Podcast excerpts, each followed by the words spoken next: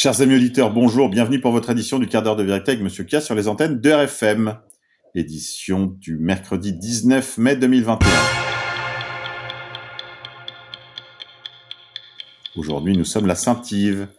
Fils d'un pauvre chevalier breton, orphelin très jeune, il est élevé par sa mère, puis il s'en vient à l'université de Paris. Très doué, il y étudie les arts, c'est-à-dire les lettres, la théologie pour être prêtre et le droit. Ayant parachevé ses études dans la prestigieuse faculté de droit d'Orléans, il revient au pays. On le nomme à la fois curé de Trédrez, petite paroisse près de Saint-Michel en Gève, et official ou juge ecclésiastique à Tréguier, sous l'influence de moines franciscains avec qui il a de longues discussions sur la perfection et la pauvreté, il se décide à partager ses ressources avec les pauvres. Juge, il assume ses fonctions dans un esprit de conciliation et de justice et gratuitement. Il se fait le conseiller ou le défenseur des plaideurs démunis, gardant, sous les attaques parfois acerbes de ses collègues d'en face, une joyeuse égalité d'humeur.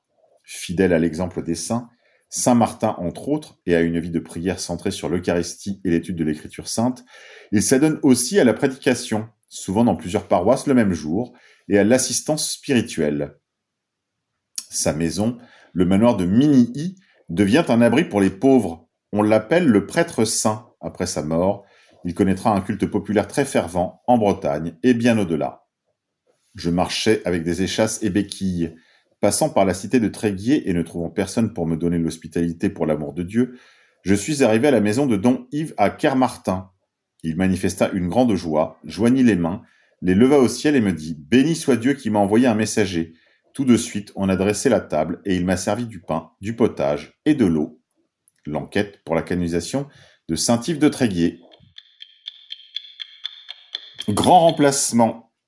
Dans une vidéo, Marion Maréchal déplore que les Français de souche seront minoritaires autour de 2050.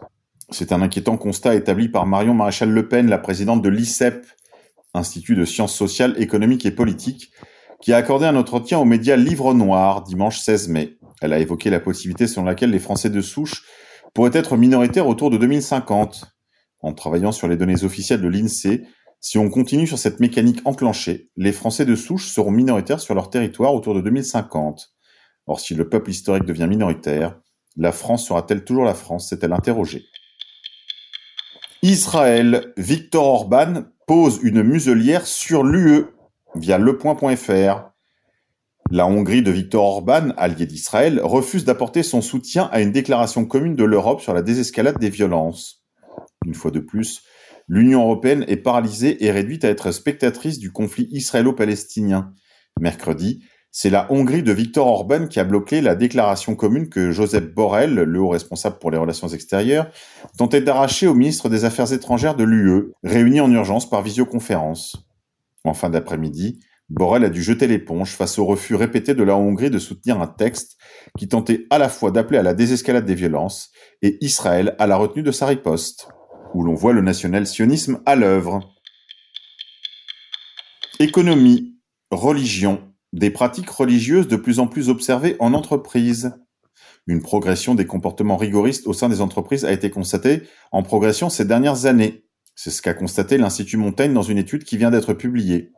Quand on parle de pratiques religieuses, entendez principalement, encore que pas seulement, les pratiques islamiques. Culture. Xavier Bertrand propose d'inscrire les chasses traditionnelles au patrimoine mondial de l'UNESCO. Décidément, à droite, on ne sait plus quoi faire pour se faire remarquer. Le président des Hauts-de-France a exprimé son souhait que la chasse au gibier d'eau et les chasses traditionnelles soient inscrites au patrimoine mondial de l'UNESCO. Ça sent la campagne électorale. Ça sent la drague des chasseurs, des pêcheurs, en particulier dans la baie de Somme. Sur Twitter, lundi 17 mai, Xavier Bertrand a expliqué avoir rencontré le collectif Chasseurs en colère avant de faire part de son souhait que la chasse au gibier d'eau, ainsi que les chasses traditionnelles soient inscrites au patrimoine mondial de l'UNESCO. La chasse fait partie du patrimoine de notre pays et des Hauts-de-France, estime l'homme politique. Il ferait mieux de s'occuper de ce que devient sa région, au lieu de draguer les pêcheurs et les, et les chasseurs. À bon entendeur, salut. Que crie La France, le Rwanda et le génocide? Emmanuel Macron probablement pour ennuyer les militaires, ne cesse de faire de la lèche au président Kagame, président du Rwanda, ennemi juré de la France, de l'armée française, qui a mis en accusation quatre officiers français pour complicité de crimes contre l'humanité. Il s'agit probablement d'un side effect de la tribune des militaires, puis de la seconde tribune des militaires, cette fois d'Active. C'est comme ça, en tout cas, que moi, Monsieur Cage, interprète ce signal envoyé par l'Élysée à la Grande Muette. Immigration. Crise diplomatique entre le Maroc et Madrid. L'entrée massive de migrants à Ceuta, présidio espagnol en territoire marocain, aggrave la crise diplomatique entre la France et le Maroc. L'intrusion de 6000 personnes, dont 1500 mineurs, survient alors que le climat est orageux entre Madrid et Rabat, à la suite de l'hospitalisation en Espagne du chef du Front Polisario, l'organisation euh, terroriste qui revendique l'indépendance du Sahara occidental, soutenue par l'Algérie. La tension monte encore d'un cran entre l'Espagne et le Maroc.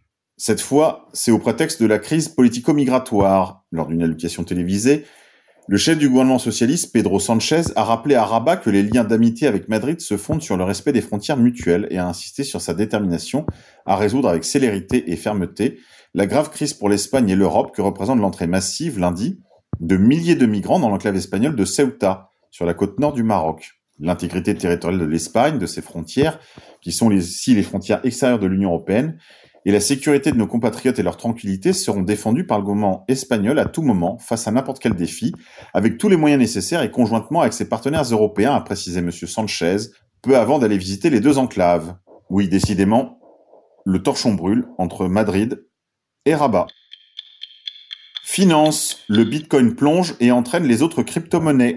La baisse récente des prix des crypto-monnaies a fait disparaître 400 milliards de dollars du marché qui est désormais évalué un peu plus de 2000 milliards de dollars le Bitcoin a perdu plus de 20% de sa valeur en une semaine, poussant certains investisseurs à se demander si la fièvre d'achat de crypto-monnaies depuis plus de six mois commence à retomber. À environ 45 000 dollars mardi, le Bitcoin a effacé plus de 12 000 dollars depuis le début de la semaine précédente et a plongé de plus de 30% depuis son plus haut historique, à 64 870 dollars, en date du 14 avril dernier. Dans le sillage du Bitcoin, les autres crypto-monnaies ont souffert. L'Ethereum, deuxième plus grande crypto-monnaie, a lâché 14 points en une semaine et coûte désormais un peu moins de 3400 dollars. Le Dogecoin, crypto-monnaie qui avait capté l'attention du grand public ces dernières semaines, s'éloigne aussi de ses plus hauts historiques. En tout, la baisse récente des prix a fait disparaître 400 milliards de dollars du marché, qui est désormais évalué à un peu plus de 2000 milliards de dollars, selon le site Coinbase, qui recense plus de 9000 crypto-monnaies. Pour les amateurs de crypto-monnaies, le responsable n'est pas difficile à trouver. Il s'agirait du multimilliardaire Elon Musk, qui, après avoir vanté les des crypto-monnaies et investi une partie de la trésorerie de Tesla en Bitcoin, refuse désormais les paiements en Bitcoin pour ses véhicules électriques, estimant qu'elles sont trop polluantes. Il a été une source de volatilité dans les deux sens. S'il se trouve un nouveau passe-temps loin du Bitcoin, ce sera mieux pour tout le monde. Pestent les analystes du cabinet spécialisé dans les crypto-monnaies ByteTree.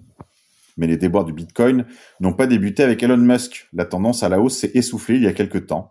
Même les bonnes nouvelles récentes n'ont pas permis au Bitcoin de poursuivre sa hausse, souligne Naïm Aslam, analyste chez Avatrade. Reste à savoir si la baisse va se poursuivre. Il y a quelques années, le Bitcoin, encore plus volatile à l'époque, avait gagné 1375% en 2017 avant de chuter de près de 80% en 2018. Les autorités, quant à elles, incitent à la prudence. Pour ma part, et ceci n'est pas un conseil financier, je vous dirais simplement un bel adage qui court sur les marchés. Buy the dip. Antisémitisme. Tweets antisémites sur Miss Provence. Neuf personnes interpellées.